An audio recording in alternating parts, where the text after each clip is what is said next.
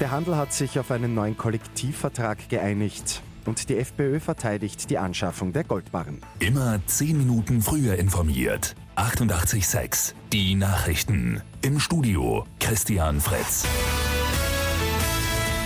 Rechtzeitig vor dem Weihnachtsgeschäft dürfen sich auch die Handelsangestellten freuen. Sie bekommen ab 1. Jänner im Schnitt um 2,35 Prozent mehr Gehalt.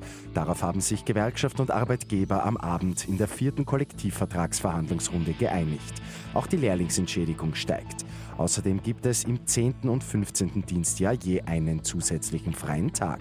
Gewerkschafterin Anita Palkovic ist zufrieden. Wir können das Ergebnis gut mittragen. Mit dem Verhandlungsergebnis werden zum einen die unteren Einkommen gestärkt und zum anderen damit auch äh, der Konsum gestärkt.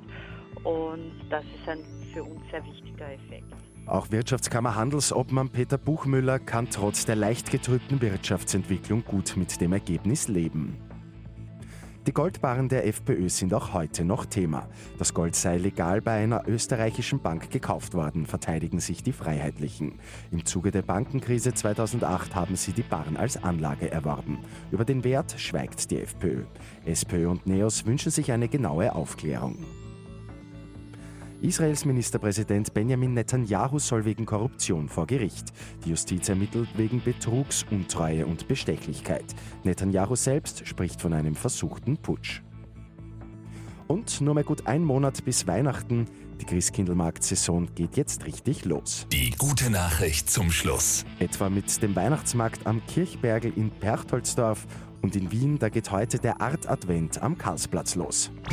Mit 886 immer 10 Minuten früher informiert. Weitere Infos jetzt auf Radio 886 AT.